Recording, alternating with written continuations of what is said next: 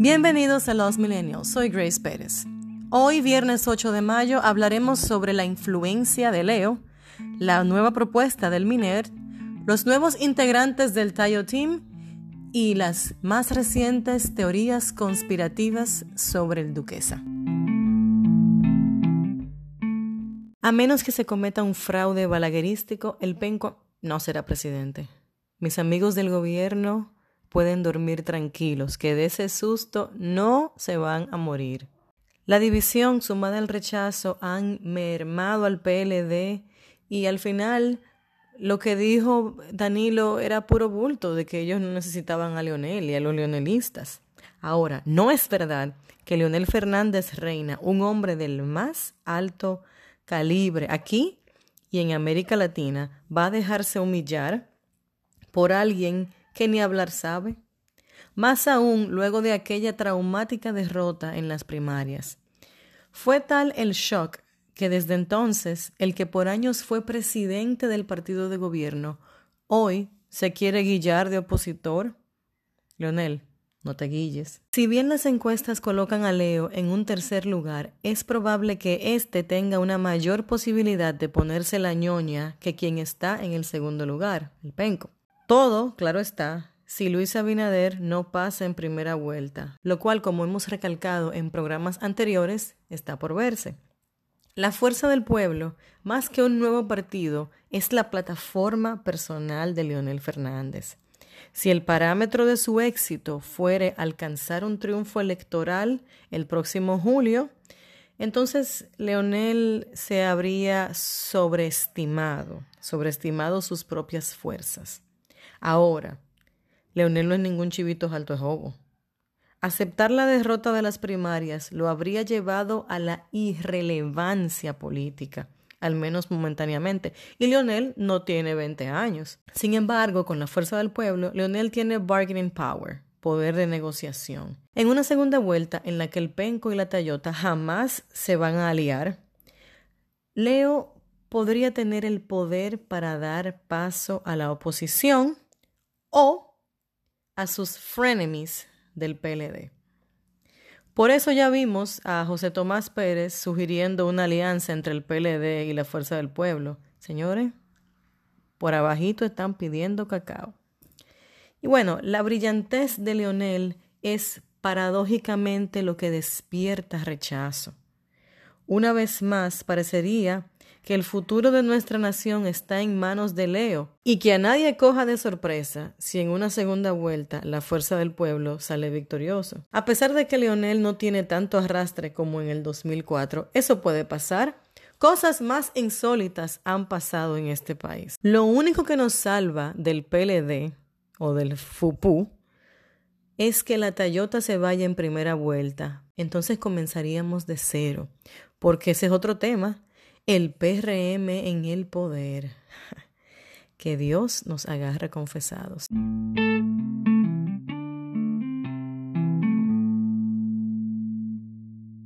El Ministerio de Educación ha propuesto al Consejo Nacional de Educación promover a casi todos los estudiantes. Todos los muchachos van a pasar y los que hasta este punto tenían su promedio por debajo de 70 deberán recibir un reforzamiento y evaluación por parte de sus maestros. Una difícil decisión para el MINER, que tiene francamente las manos atadas, porque la pandemia está cobrando millones de víctimas está descalabrando la economía mundial, pero también está provocando una evolución en la educación. Esto nos recuerda el paradigma de los años 90 con la globalización. A finales de los años 90 eh, durante el primer gobierno del PLD se hablaba mucho de la globalización y sus grandes beneficios, los cuales serían la democratización y apertura máxima de los mercados, la confraternidad internacional, entre otras promesas que nunca llegaron y las que llegaron no llenaron nuestras expectativas. Años después nos dimos cuenta que la globalización no venía a democratizar a menos que la economía y la cultura de X país fuera lo suficientemente robusta. Países débiles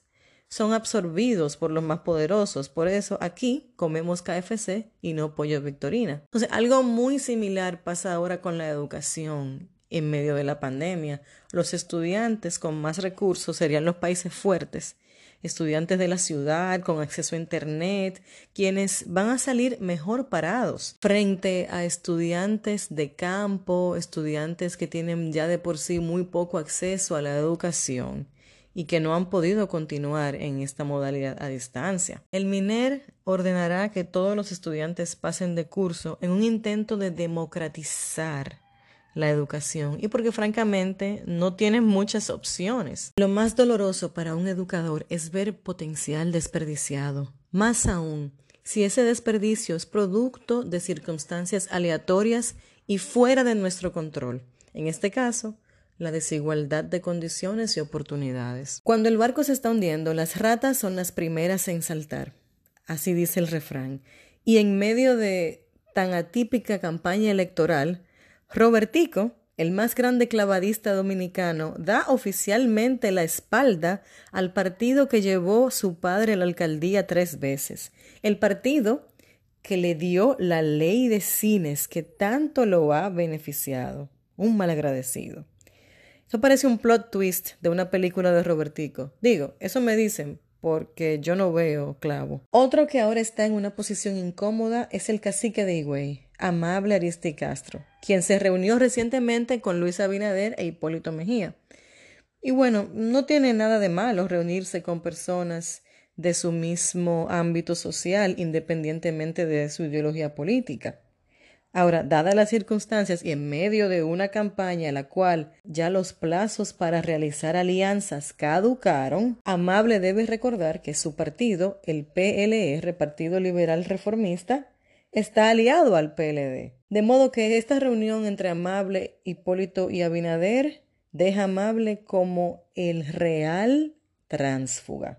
De inmediato salió la Toyota y dijo que Amable está muy desencantado con el PLD. Pero, ¿y será bipolar? Porque el plazo de hacer alianzas, reiteramos, fue hace pocos meses. ¿O será que como a Amable le llaman el cacique de Higüey, él se cree que somos indios? Es bastante obvio que el problema que tiene Amable con el PLD es que el PLD va a perder. Y para Amable es muy importante mantenerse pegado de la teta estatal. El regreso de los compañeribots. En uno de nuestros primeros episodios en Los Millennials explicamos qué es un bot y cómo se utilizan para fines políticos. En la jerga cibernética local, los bots peledeístas se le denominan compañeribots quienes son las mejores bocinas del gobierno, porque no cobran, no hay que nombrarlos como embajadores o cónsules en Brasil. Y bueno, temprano esta mañana nos encontramos con que el trending topic número uno en Twitter es hashtag el PRM incendió el Duquesa. Señores, casi 7000 tweets entre compañeribots, bocinas y lambones y lo más interesante es que ninguno aportó evidencias para acusar al PRM de provocar el fuego del duquesa. Todo pura especulación.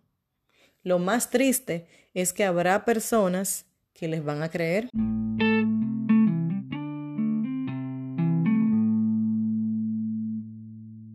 Y en el plano internacional nos vamos a Kenia, donde el coronavirus aún está relativamente controlado no así los animales.